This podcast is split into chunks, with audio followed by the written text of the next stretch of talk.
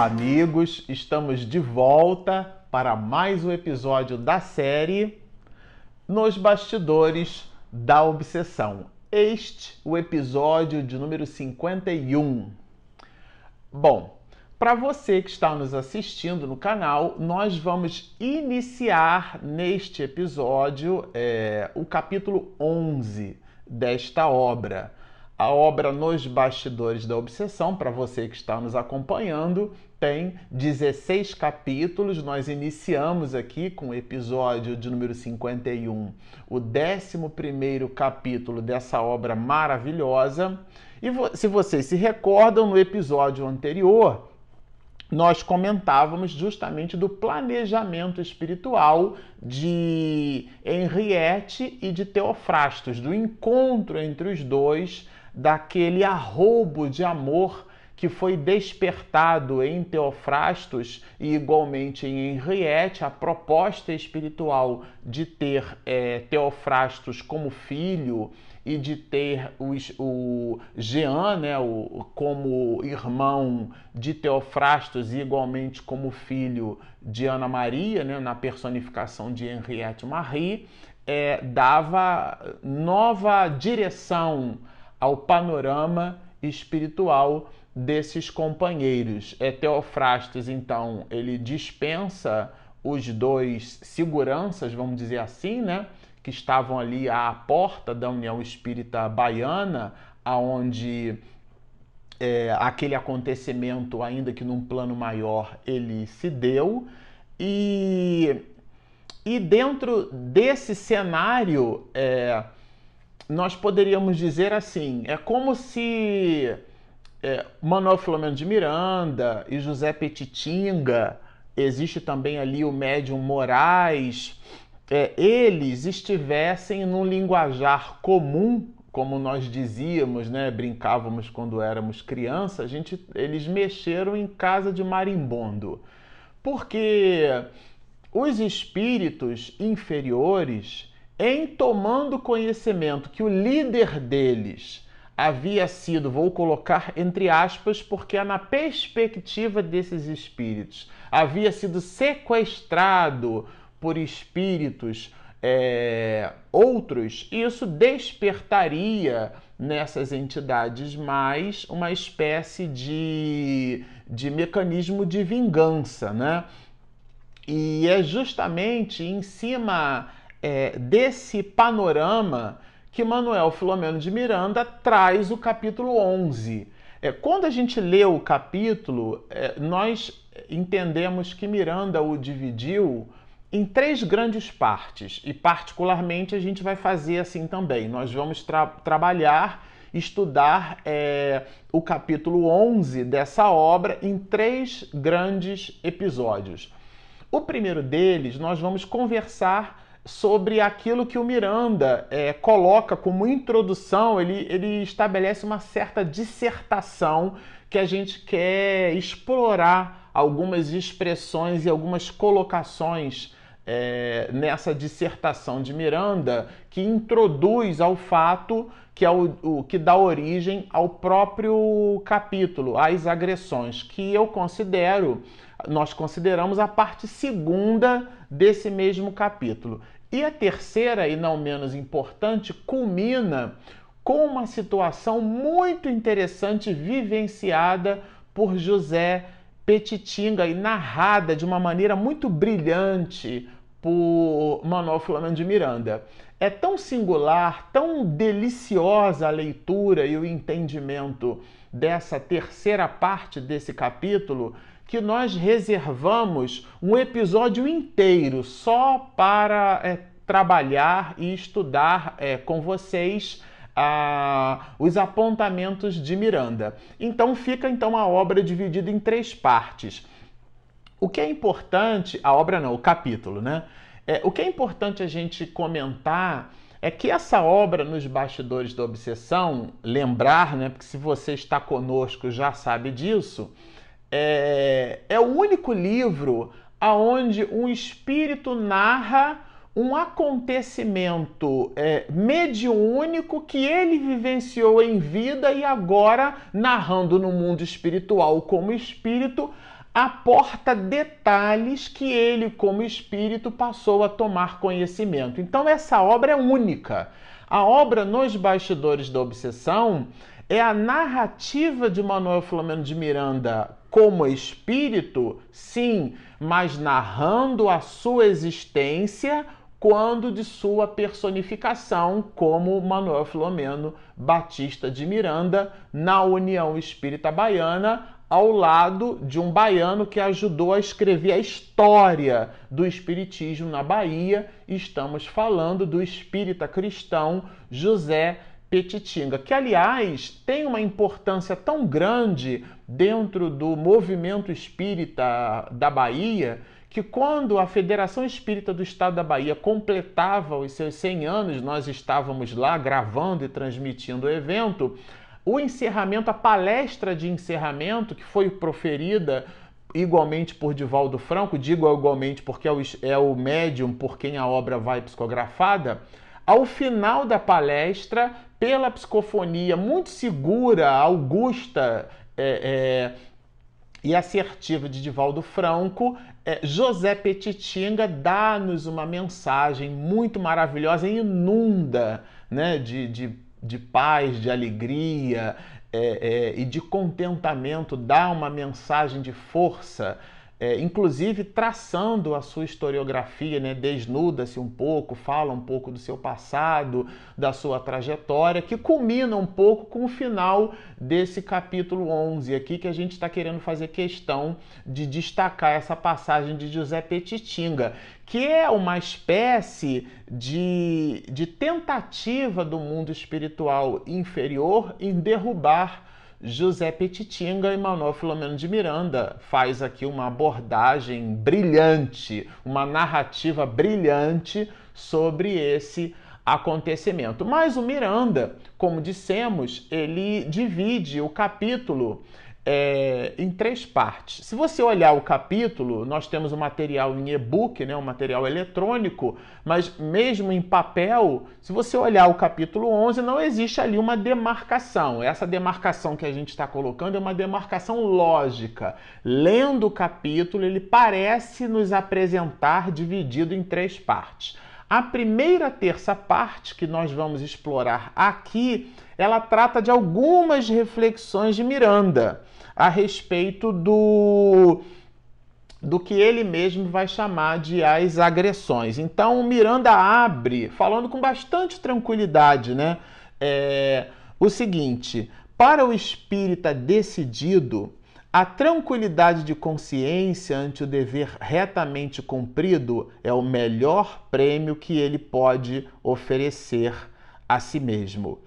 E, portanto, abre o capítulo é, dando-nos uma certa reflexão sobre a, a necessidade que o espírita sincero tem de se entregar a um trabalho sem reclamar, sem queixa, sem esperar receber paga, sem esperar receber, é, inclusive, segundo nos dizia é, Chico Xavier, a paga do reconhecimento das pessoas. A gente faz por causa das pessoas e apesar das pessoas, porque em alguns muitos casos nós visitamos a falta de, de reconhecimento dos outros em cima das atividades das quais nós inclinamos, nos inclinamos por morejar.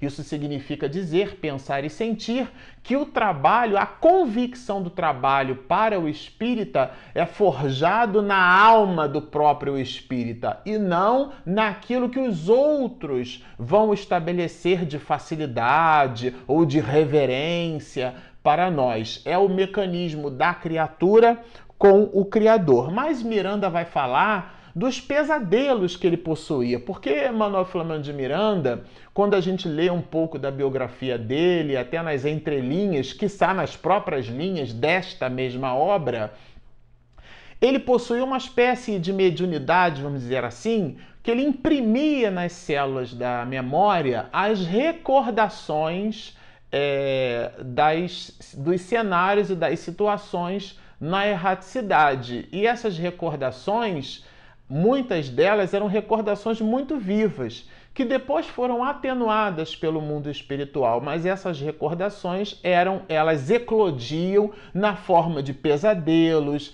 e que de alguma sorte perturbavam um pouco o nosso querido Miranda. E ele narra isso aqui para nós, até desnudando-se um pouco assim, coloca-se dentro da, de uma condição de servidor de Jesus, passando pelas mesmas dificuldades que qualquer um de nós passaria escolhendo esse tipo de atividade, atividade essa, o socorro aos espíritos, mais especificamente estamos falando da desobsessão. Então ele vai nos dizer assim: mesmo quando a memória registrava os fatos com as tintas sombrias de pesadelos, pesadelos dele, de Miranda, em que o receio assomava incontrolável, olha, ele falando de receio, Manuel Filomeno de Miranda, lembrávamos-nos do, do mestre inconfundível, quer dizer, trazia Jesus para a memória do que lhe custara é, descer aos homens e experimentar sem queixa a convivência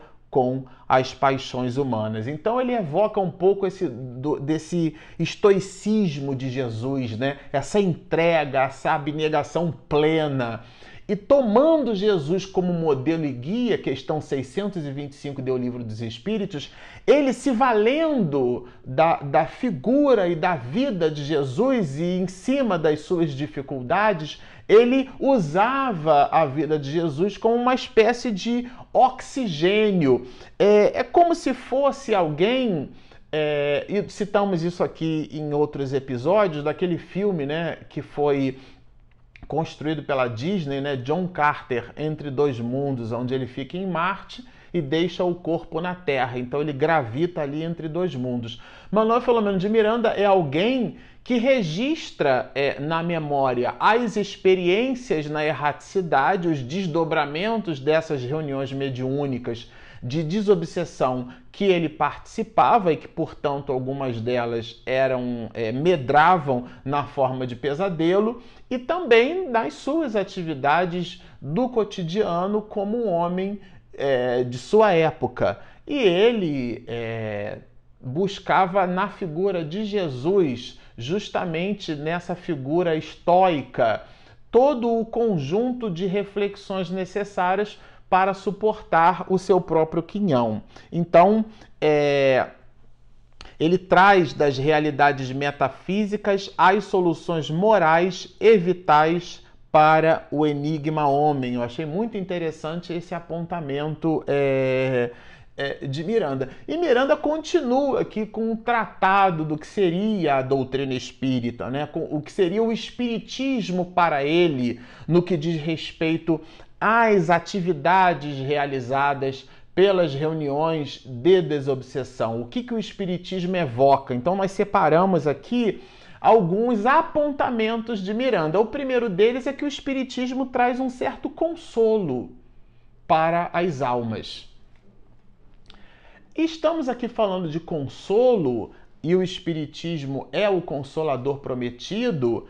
É, esse consolo das almas é o entendimento da imortalidade que é um dos princípios básicos da doutrina espírita. Então, portanto, dialogar com os espíritos é mais do que pura e simplesmente estabelecer uma queda de braço através de argumentações. É entender que ali vai um irmão de jornada. E que aquele irmão carece de, de, do nosso bom sentimento, assim como nós carecemos do bom sentimento das pessoas que gravitam em torno das nossas iniciativas. Então, é esse processo, porque nós não somos melhores do que ninguém. Então, o consolo é esse entendimento da transcendência da alma, que nós não somos um corpo que quando nós morremos, o que morre é o corpo, a alma sobrevive. E que, portanto, Miranda vai nos lembrar aqui justamente da esperança que traz dentro das, da reflexão que, que Miranda coloca para nós, que eu chamei aqui de tratado, né?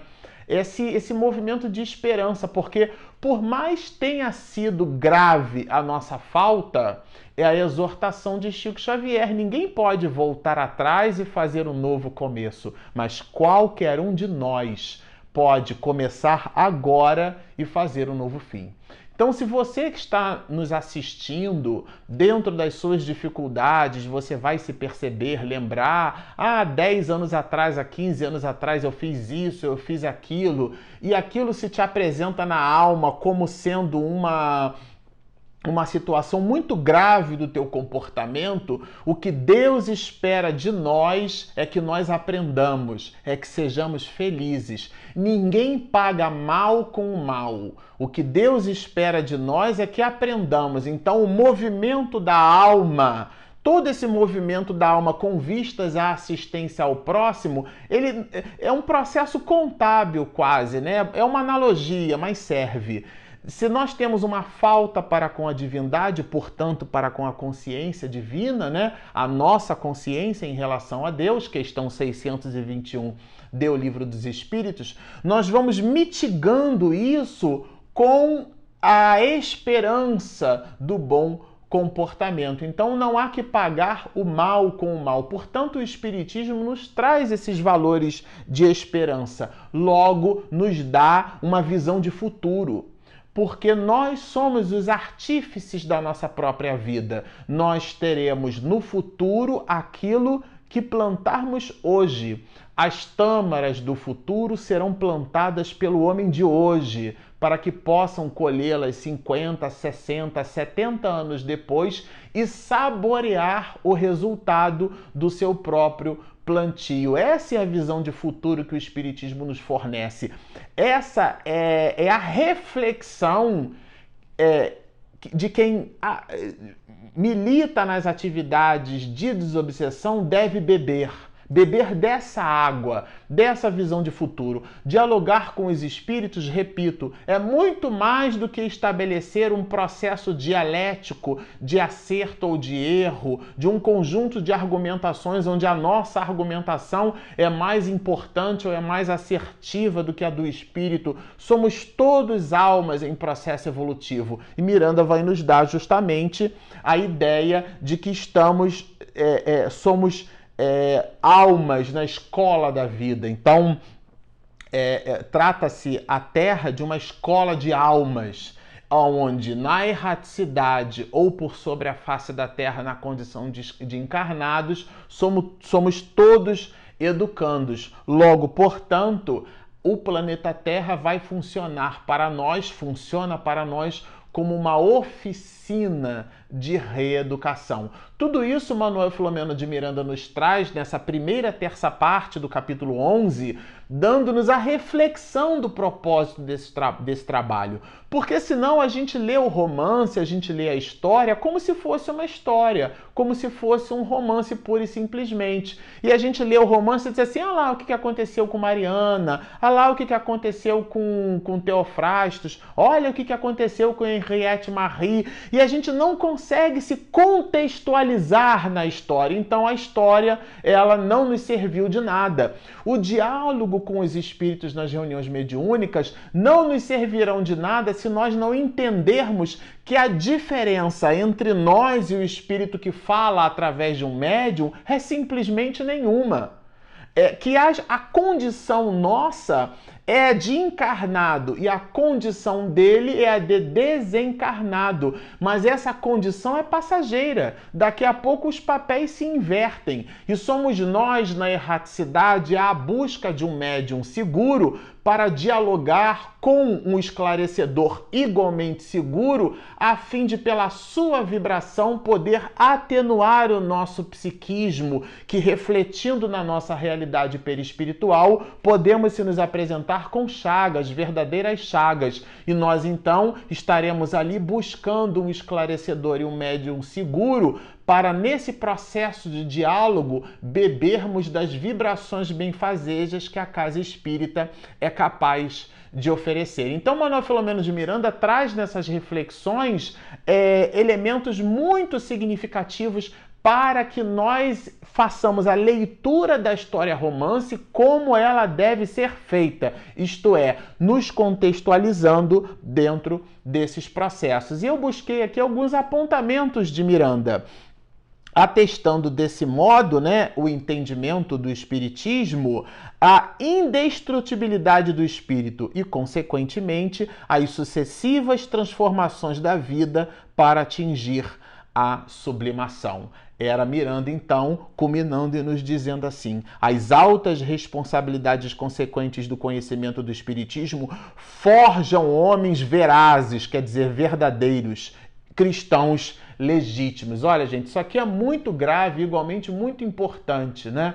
A gente entender, olha com, com que. Com que é, com que força intrépida Manuel Filomeno de Miranda empresta nas suas palavras a, é, a necessidade desse entendimento? E, e, estabelece o perfil do trabalhador quando nos diz assim: o aprendiz da lição espírita é alguém em combate permanente pela própria transformação moral, elevação espiritual e renovação mental com vistas à perfeição é, é uma espécie de energético da alma, poderíamos dizer assim, né? Ele vai nos apresentar aqui esse energético da alma, porque ele se coloca como uma criatura frágil, muito embora seja uma entidade veneranda, um espírito amigo, um espírito nobre, ele se coloca como alguém que utiliza um elemento muito interessante como sendo esse energético, né, que nós chamamos de energético da alma.